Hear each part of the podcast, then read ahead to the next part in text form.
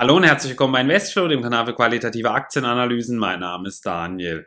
Heute kommt mal wieder ein Nebenwert dran, den vermutlich viele von euch noch nicht gehört haben. Der ist noch deutlich unter einer Milliarde Euro Marktkapitalisierung, hat aber schon bereits sehr starke Anstiege in den letzten Jahren hinter sich gehabt und die Zukunftsaussichten sind nach wie vor blendend. Die Rede ist von PVA Tepla, ein Unternehmen aus dem Maschinenbausektor, welches sogar aus Deutschland kommt und hier sehr aussichtsreich positioniert ist, auch über die nächsten Jahre hinweg. Ich habe mir hier wie immer genau die Zahlen der Vergangenheit und Gegenwart angeschaut und werfe einen Blick auf das Geschäftsmodell, um hier bestmöglich zu entscheiden, ob sich hier ein Invest aktuell lohnen könnte oder nicht. Ich wünsche euch viel Spaß bei dem Video.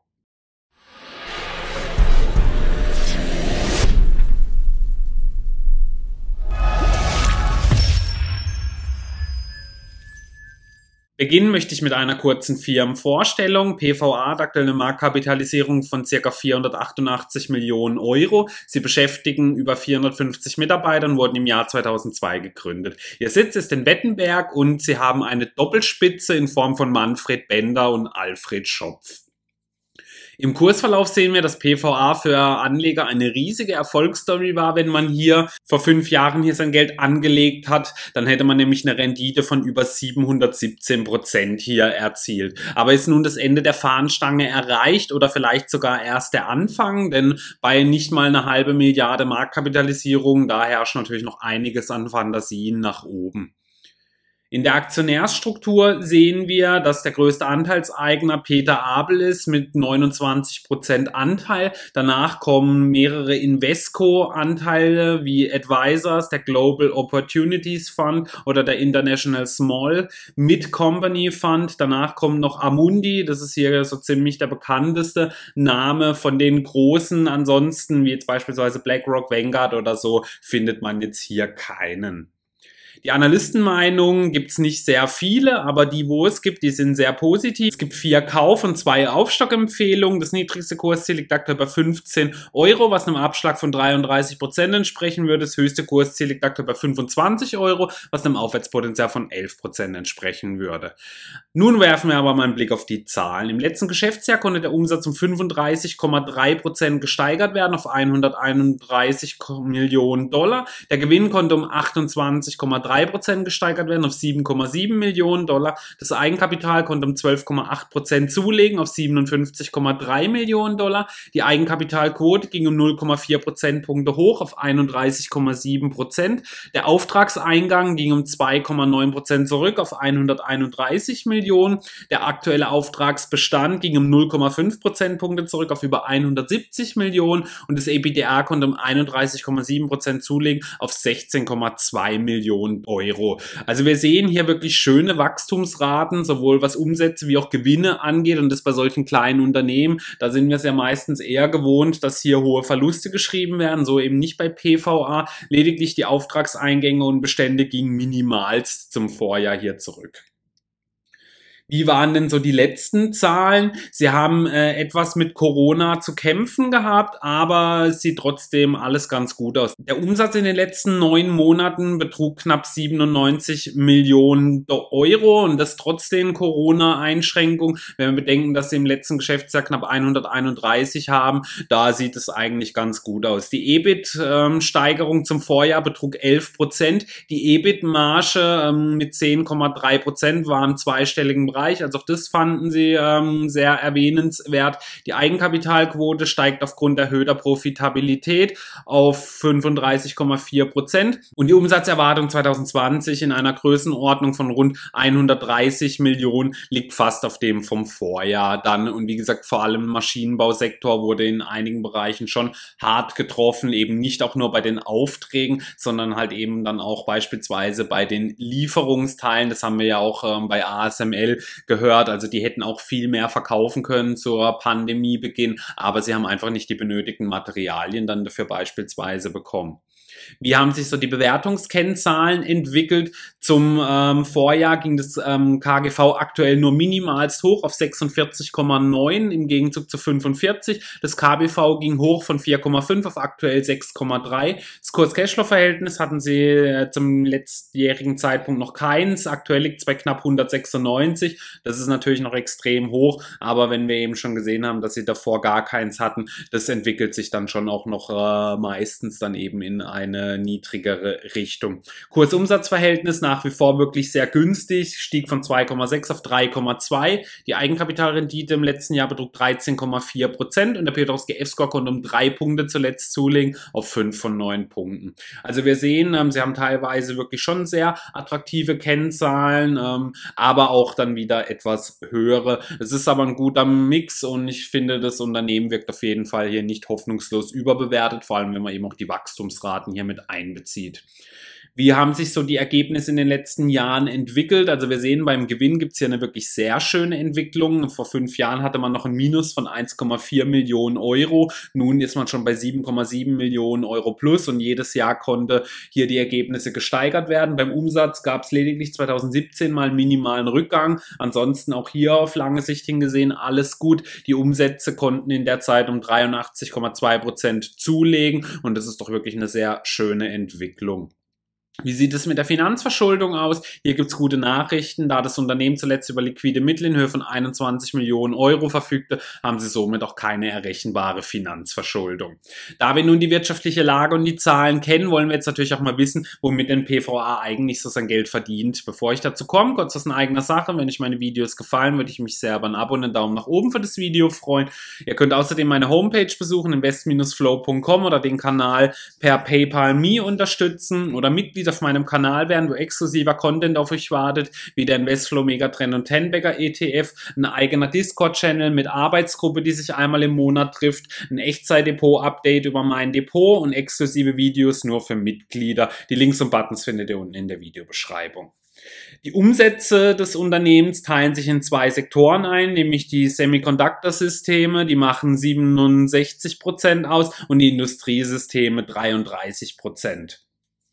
In welchen Tätigkeitsfeldern sind denn Ihre Maschinen so tätig? Also werden sie eingesetzt? Sie werden unter anderem in der Kristallzucht eingesetzt, in der Qualitätsinspektion und Metrologie, in der Plasmatechnologie, bei Vakuum- und Hochtemperaturen, im Kesselbau sind sie tätig und sie sind auch äh, breit in der Forschung hier aufgestellt. Also wirklich ein sehr breit diversifiziertes äh, Maschinenportfolio. Das finde ich natürlich sehr spannend. Und nun wollen wir uns auch die einzelnen Geschäftsfelder mal etwas anschauen. Zunächst werfen wir aber mal einen Blick, wie denn so Maschinen von PVA aussehen. Natürlich sehen die auch komplett teilweise anders aus, da wir eben schon gehört haben, dass sie hier eben in verschiedensten Segmenten tätig sind. Aber hier bekommt man eben mal dann so einen Eindruck, wie so diese Maschinen dann äh, nach der Herstellung komplett aussehen und wie sie dann eben auch im Einsatz hier dann sind. In der Kristallzucht, hier sind sie in der Züchtung qualitativ hochwertiger Kristalle für die Halbleiterindustrie, Hochleistungselektronik und die Photovoltaik- und Elektroindustrie tätig. Also das hat jetzt nichts mit Kristallen irgendwie in Form von Schmuck zu tun, sondern eben auch für die Industrie. Und hier kommen ihre Maschinen dann für verschiedenste Verfahren dann zum Einsatz, wie beispielsweise in einem Float Zone Verfahren oder im Hochtemperatur Gasphasenabscheidung. Also da gibt's wirklich verschiedenste Anwendungen für sehr sehr viele verschiedene Sektoren. Dann in der Qualitätsinspektion und Metrologie hier ähm, Qualitätsinspektion mittels Ultraschall, Optik, Laser und VPD-Technologien ermöglichen die zerstörungsfreie Vermessung und Inspektion von Materialien und Bauteilen, insbesondere auch wieder eben in der Halbleiterindustrie. Hier sind dann beispielsweise Ultraschallinspektionen möglich oder optische Qualitätsinspektion oder Bestimmung von äh, Share-Stress auf Wafern. Also auch hier, ähm, man sieht, es gibt so einen leichten Faden, der sich durch durchzieht, eben in der Halbleiterindustrie. Und da wir hier natürlich wissen, ähm, wie toll hier die Zukunftsaussichten aussehen, das schürt dann natürlich auch für diese Maschinenbauunternehmen hier weitere Zukunftsfantasien.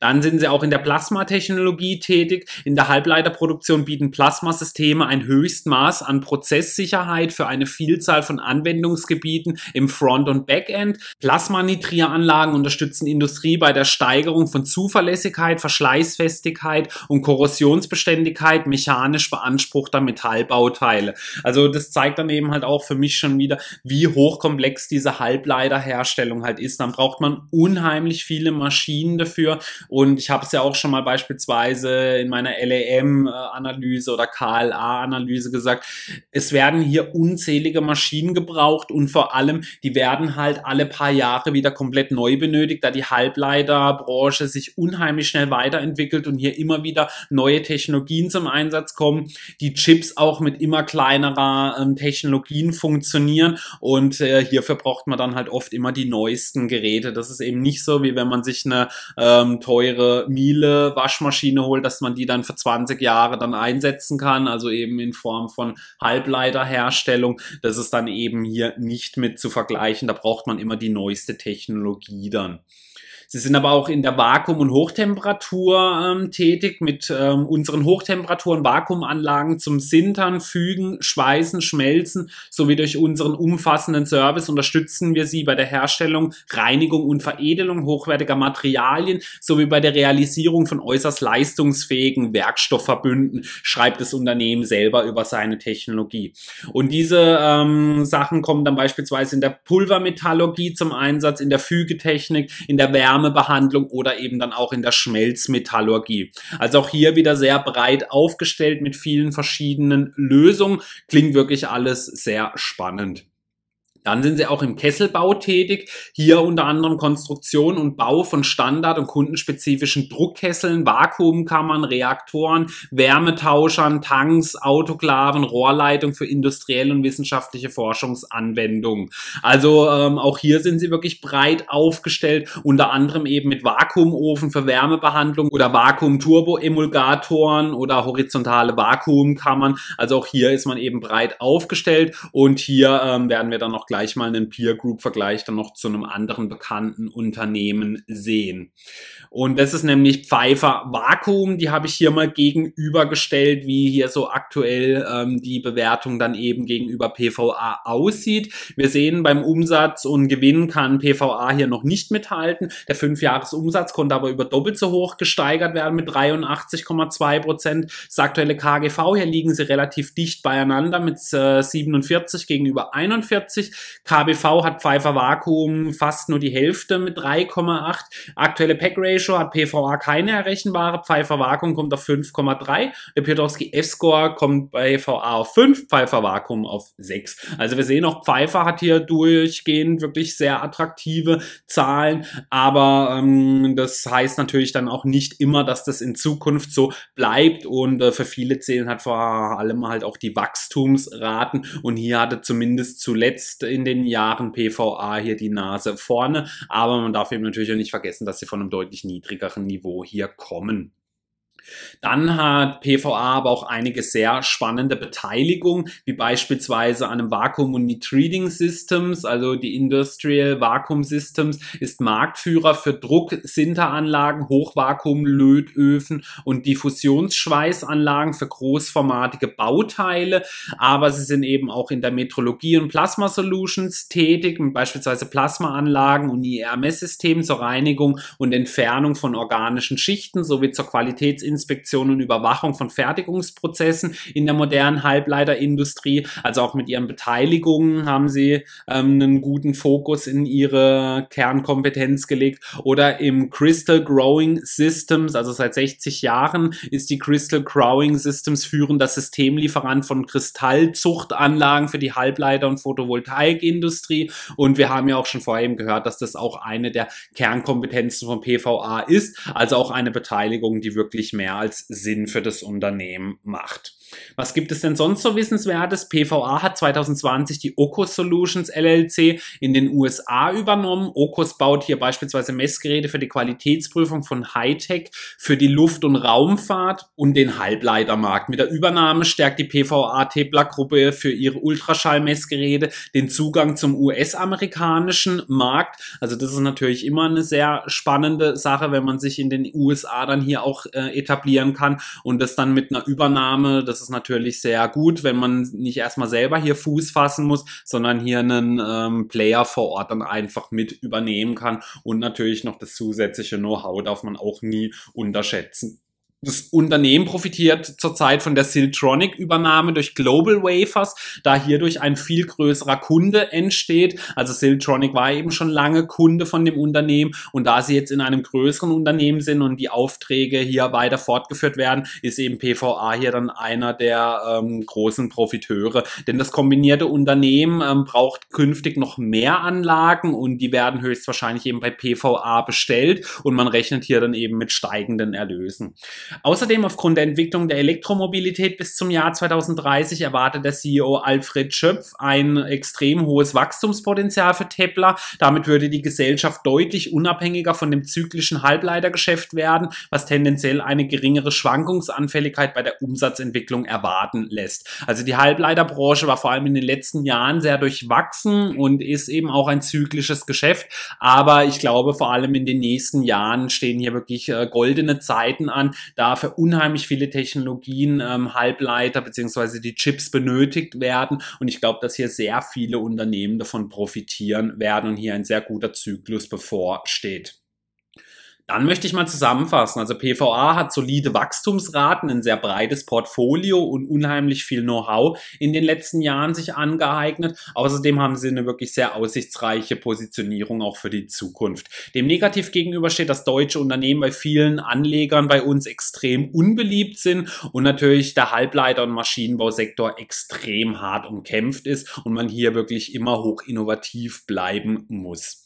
Was erwarte ich denn in Zukunft? Also Sie haben ein wirklich breites Portfolio in vielen Branchen, viel Know-how, auch eben durch gezielte Übernahmen und Beteiligung.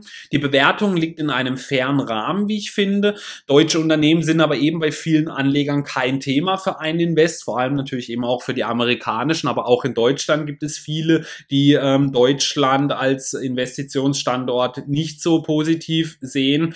Ähm, sie haben aber viele Wachstumstreiber zurzeit und sind in einem umkämpften umkämpften Markt tätig. Trotzdem sehe ich für das Unternehmen aber in den nächsten Jahren hier nachhaltiges Kurspotenzial ans gegeben, weil, wie eben schon erwähnt, hier starke Zeiten in der Halbleiterindustrie bevorstehen und auch PVA hier wirklich äh, einige gute Dinge im Portfolio hat, die davon profitieren könnten. Nun würde mich natürlich aber eure Meinung zu PVA interessieren. Habt ihr von dem Unternehmen schon mal was gehört? Schreibt mir gerne mal dazu eure Meinung in die Kommentare. Vielen Dank fürs Zuschauen.